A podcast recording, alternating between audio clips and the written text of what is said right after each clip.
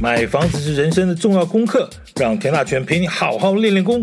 欢迎收听田大权的甜言蜜语练功房。最近这段时间呢，陆续开了几场地主说明会，有都更案，也有危老案。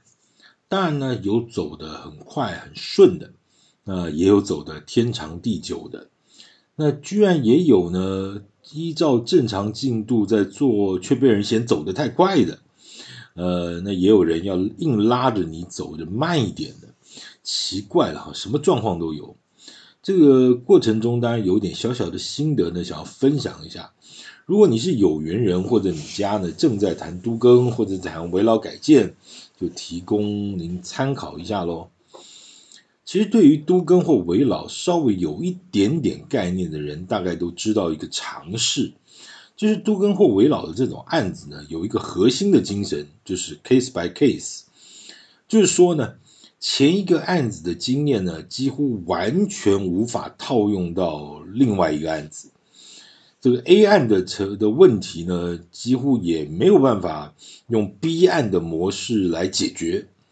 那每一个案子，因为地区不同、区域不同、基地位置大小，甚至形状的不同，这完全是个天南地北的两码事。那唯一的相同呢，就是都很难啊，都很难。不管什么状况，几乎大概都有各式各样的问题，都很难。所以你说呢？要说什么叫做都跟专家、危老专家，基本上我个人是认为。在这个都更和危老这块领域里头，基本上没有专家。就算你之前做过十个八个成功的案例，那也不能算是专家啊，因为有各式各样、各种想不到的问题，往往会成会成为这个案子呃挂掉的最后一根稻草哈。先讲一下好了，我最近在整合的一个小案子，呃，在台北市的某个地方的基地一百三十多平，在大马路边。那住三之一，容积三百，地点呢还不错，周边的新城屋行情呢大概在九十万出头啊，九十万一平左右。那一共只有五个地主哈，你光是听到前面这几个简单的数字，你也许应该就会觉得这很好啊，你应该可以很快啊。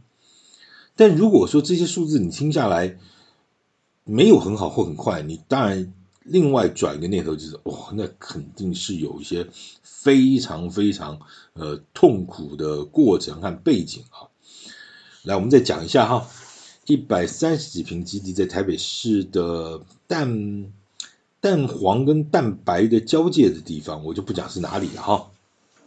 蛋黄和蛋白交界的地方，这种地方现在也是一坪九十几万哈，甚至有些规模大一点案子也喊出有破百万成交的这种数字。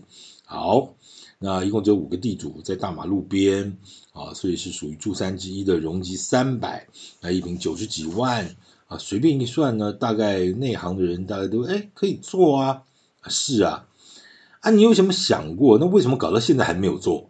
好，那这故事就有意思了哈。这种案子会找上门呢，也是一个机缘巧合啊。一般来说呢，要讲故事呢，总会有一些基本的人设。对吧？譬如说呢，要有好人，要有坏人，有不好不坏的人，好，有最基本的结构来看呢，那故事里头一定要要有孙悟空，要有唐三藏，要有猪八戒还沙悟净，再加一匹白马，哈。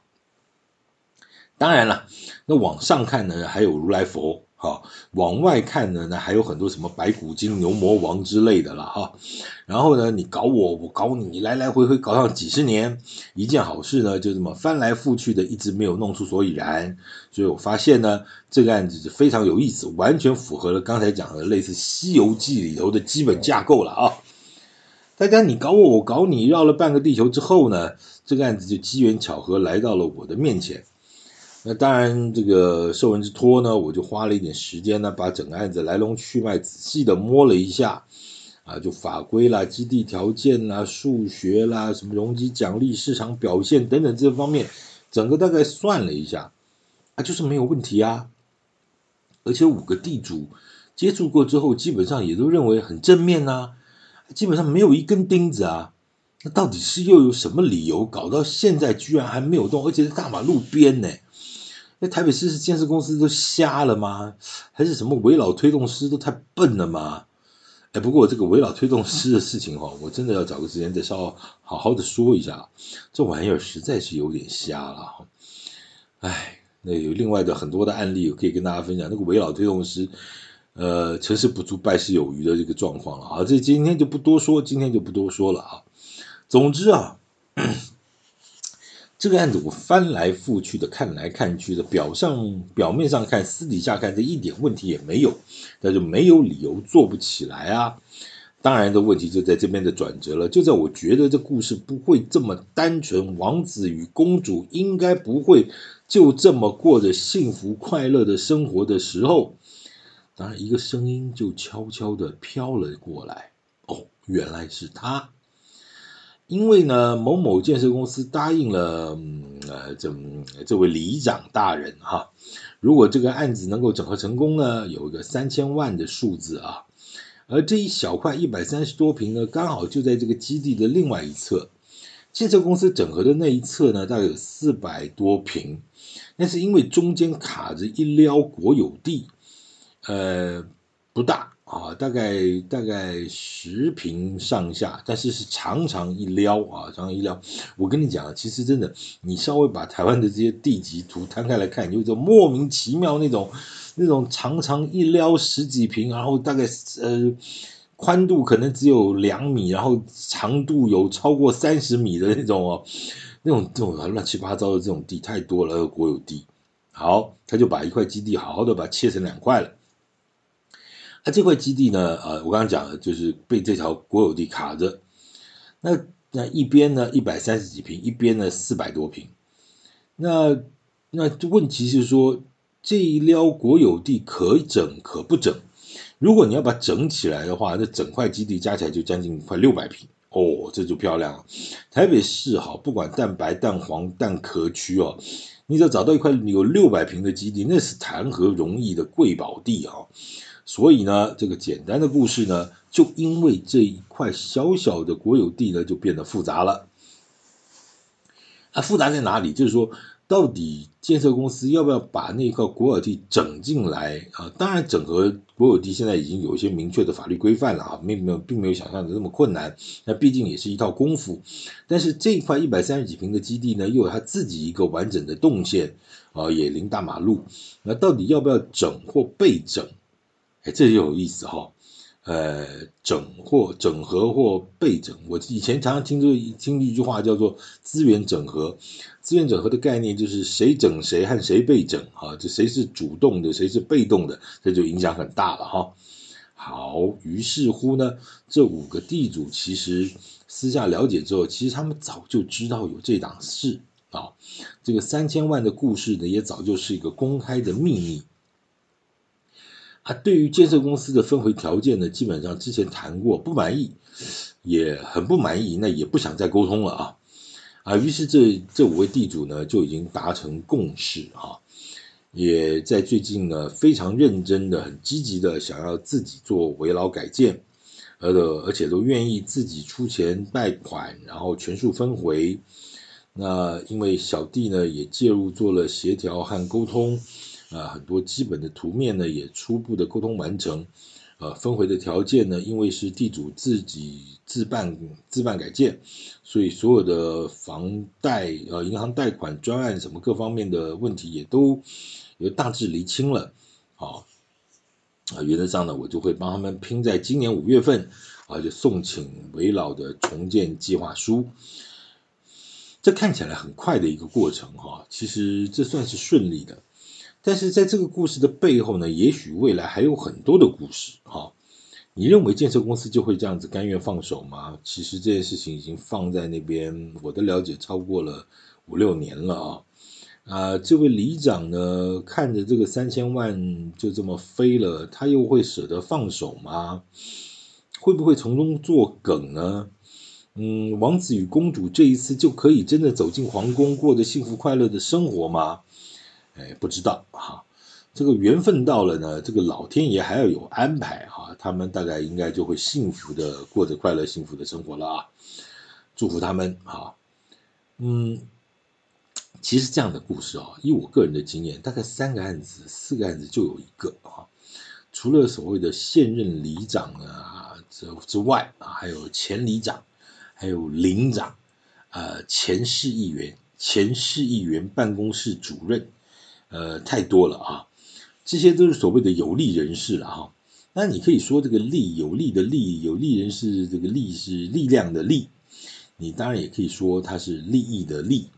这些台面上、台面下的力量和利益呢，长期影响着这些大街小巷上的都更和危老。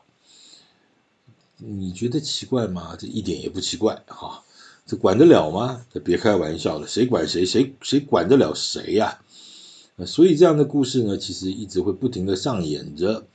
其实都更危老根本就不是法律和政策的问题，也不是什么地主意愿的问题。刚刚讲了有这么多的呃三头六臂的有利人士在旁边呃差着，你以为地主百分之百同意就算了吗？场外那个百分之一百零一，可能才是搞挂一个案子的最重要的问题吧？哈，好。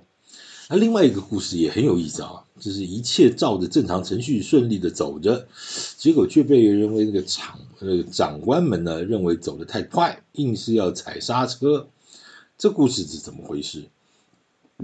我想稍微有点社会经验的人啊的朋友大概都知道，每一个团体啊，大概都会有所谓的派系，只要是人构成的团体啊，基本上都有派系。那有派系就有利害关系和利害冲突，那就会有某种程度的斗争啊。这不管在任何性质的一个团体、组织、公司，呃，都一样了哈。我想大概有社会经验的都知道，不管是政治的、商业的，我想大家都很清楚了啊。但是你知道那些非政治与非商业，甚至非盈利，甚至印象中一些公益或慈善团体，这里头也有，而且为越大的团体呢，这种层层叠叠的利害关系呢，甚至远远超出你的想象。这个案子的故事啊，其实地点一样是非常好，它这就不是什么蛋白区，这是蛋黄区，正蛋黄区了哦。但是屋况实在是烂到一个完全的不堪入目，甚至说你今天真的你走进那个那个五那个公寓里头，你走一下它那个楼梯，你都觉得哎呦啊很恐怖。所以那个住户就非常团结啊，其实一直都很希望能够赶快改建，然后。嗯，在短短的几个月之内呢，其实就把所有该签署的、该讨论的、该决议的所有的文件和资料呢，一一的就签署配合的完成。啊，不论是建筑图面的检讨啦，到室内设、室内格局的一些修正，基本上是属于一路顺利的。啊，甚至银行建筑融资所有的手续也都完备了，一切的一切呢，就等着送请建造，就准备要送建造了。建造申请核发了下来，就要准备开工了。大家也跟呢原本的租客啊，原本的房客都讲清楚啊，租赁合约到什么时候，大家押金怎么样？那要找房子的朋友也在外面找了房子，押金也付了，怎么车位也租了，好。这已经是行百行百里走到九十九了吧？啊，这没想到行百里走到九十九的最后这一零这一一里路呢，这个问题就出来了。因为这个地主里头有一个叫做有一个是法人组织，我当然叫孤影其名了哈。走到九十九之后呢，居然出现了不同的意见，嘿，这就有意思了。话说哈。过去这段日子以来，所有地主的每一次大小会议啊，呃，都有做成会议记录，也都有交给所有的地主，当然也包括这个所谓的法人组织了哈。那所有地主的意见呢，也都该修正的、该调整的，也都在下次的会议时候呢，经过共同地主的会议讨论，也都调整过、修正过啊。那基本上。就是一个百分之百同意的案件，好啦，这就是一个王子公主准备要进皇宫的，连酒席都订好啦 啊的一个一个故事了。那一路走了这么长的时间下来，眼看就他最后这一公分，那为什么在这个时候出问题啊？这又是什么问题？这基本上呢，这个长官们所提来的问提出来的问题呢，基本上有两个问题，那其实也就是一个问题，因为这块基地在整合的过程里头少了一小块，它这个基地大概就这一小块基地呢，大概三十平左右，啊，所以整块基地呢就缺一个角。那如果加上这块这个三十平左右基地呢，这个基地就超过了一百一十几平，也很小了。哦，老实讲也很小。那现在就是八九十平的这样一个基地，所以整个看起来呢，基地缺一个角。那那个脚呢，确实事实上也破破烂烂的，没错。哦，但是这种状况其实在整个围老整合的这个市场上，其实是非常正常的状况。之所以有围老条例啊，最主要的精神也就是为了要解决这个问题，就不能被少数的地主所绑架，而忽略了大多数地主同意户的一个权益。这其实是大白话了哈。虽然这样子也引起了很多一些诟病啊，那个台北市好好一个台北市盖出了一些细细长长的牙签楼啊，这个对于整体的都都市景观呢，确实也不好看。但是这是无奈的现实，人家就是不同意你在私有财产的产权的保障之下，你到底凭什么要求人家一定要同意呢？哦，这当然是另外一个问题了，落落等了啊，这这这都更危老永远就在那个同意不同意，他也不知道他自己在不同意什么，但反正他就是不同意，那你能拿他怎么样呢？那问题是私有产权的保障，你不能去强拆人家房子啊，尤其像危老这种状况。都跟他有八十趴的一个同意，危老他就是要百分之百。尽管他自己住在围楼里头，他就是不同意。你能怎样？你也许知道说未来会发生什么意外，但是，那你不能诅咒人家，对不对？啊，所以拉回来，拉回来。好，于是呢，就因为这一小块的不同意哦，那这个法人组织的长官们呢，就认为，哎呀，少了这一块，这样就会造成施工上的一个一个地雷。啊，什么意思呢？这万一在施工的过程里头啊，你不管在拆房子啦，或者以后在新建地下室啊，甚至盖房子的时候，就可能造成这小块基地的这个建筑物呢，啊、呃，受损。我们专业叫做零损。这万一如何如何，这事情可就麻烦麻烦大了哈。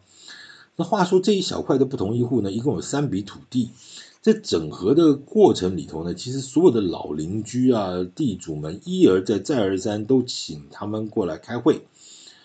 呃，我印象中其实已经邀请了非常非常多次，在前期的整合阶段，但是他们不来就是不来啊。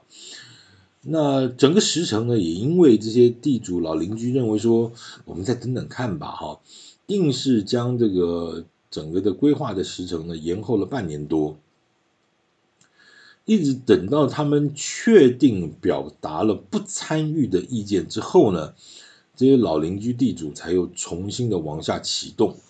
大家都知道，其实危险不能等，尤其是这种又老又危的房子，所以其实已经多等半年的风险，其实就是多增加半年了。所以每个同意的地主呢，就非常期盼的改建，所以希望能够，既然前面又拖了半年时间，希望后面的能够加速。在这样的一个情况之下呢，我们大家就希望越快越好，所以所有的程序啊，包括图面的检讨什么，我们都是嗯，尽可能的两个礼拜开一次会啊，尽量让进度加速了哈。于是现在都已经走到一个要送建造的阶段，眼看着就要拆房子了，那一路同意的那个法人组织呢，这些高层的长官居然就不盖章了，理由呢就是说刚才所说的啊，为什么不把那几块一起加进来谈呢？呃，他们不进来，万一施工时造成他们房子受损，他们不要求赔偿呢？万一又像什么大直工地那种崩塌，那事情不就闹大了吗？啊，所以你们还是再去沟通看看吧，看看能不能重新思考一下。哎，搞不好当时他们不同意，这会儿就同意了。哎，那我请问一下，到底谁去谈？哎，当然是你们这些老邻居啊、地主啊，还有你们这种顾问公司啊，你们你们怎么不去谈呢？我们谈过了啊。就讲了嘛，他们之前不同意，现在可能会同意啊，啊啊哦，呃，那你们几位长官能不能方便帮忙呢？呃，这个这个你们先先去努力吧，哈，你们先去努力吧，哈。哎，你们反正就去试试看啊，这个搞不好现在就会同意啊，你没有去再试试看，怎么知道呢？这样万一再谈了个三个月、半年，他们还是不同意呢？不会的，我跟你说，在台北市做都更为老，没有个十年八年都是幼儿园等级的啦。你们这种才花两年整合完成的，根本就还早。哎，问题是这些地主住在这个房子里头就很害怕、很危险、很……哎呀，那个没有差这十天半个月，你们就好好再去努力看看。都更啊，不要做那么快，很多事情呢，事缓则圆。你到底在讲什么？这些为了刷存在感啊，而莫名其妙在这边指手画脚的长官们，你们到底在扯什么？真的哈，这种事情是站着说话不腰疼。这是全体地主自办改建，同一户自己出钱办贷款，又不是建商进来整合，又有什么多大的预期利益可以期待？地主就是自己出钱自己盖，盖好之后自己住，我都究竟到等什么？我究竟是要等什么？这万一是在这段时间房子出了什么事情，这个责任又谁来负呢？嗯，所以哈，改建不管是都更或危老，其实真的很难哈。说话的人呢，通常也不负责任。就就就如我之前说过了，住在老房子里头的人哦。都是怕的要死，每次什么发生地震，哎呀，你就会听到两种声音：住在里头的人，哎呀，你们赶快赶，那现在怕的要死啊，赶快就不敢住了。那反而另外一些人呢，没声音，就站着说话不腰疼的那些房东啦，这些外部长官们呢，他反正也没住那儿，他反正出张嘴呢，你们就要做到半死。事实上关你什么事啊？事实上，所以这就很莫名其妙。所以住在老房子里面怕的要死呢，希望越快越好，那就是怕万一出事。结果呢，房东不急，他一点也不急，出了事都是别人家的事。这种唉声叹气也没有用啊，这个是社会的现实。当然，这个事儿也不是没有转换余地了哈。当然，希望排除这些所谓的障碍之后呢，能够加快速度啊，让这些真正的满怀希望能够赶快改建的地主呢，早日改建了哈。改建真的是地主的事吗？错，场内的人百分之百同意还不算数，场外的那个百分之一百零一、一百零二啊，有时候从天外飞来一笔大老远的射来一箭就可以把你搞挂，你有没有觉得很好笑？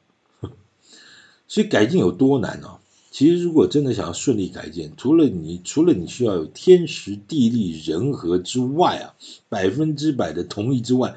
你可能还要老天爷帮帮忙啊，拉一把，把那个百分之一百零一、百分之一百零二给处理掉，大概才有机会了哈。还是祝福每个想要改建换新房子的朋友，能够尽快的完成都跟和维老的，毕竟幸福安全都是无价的哈。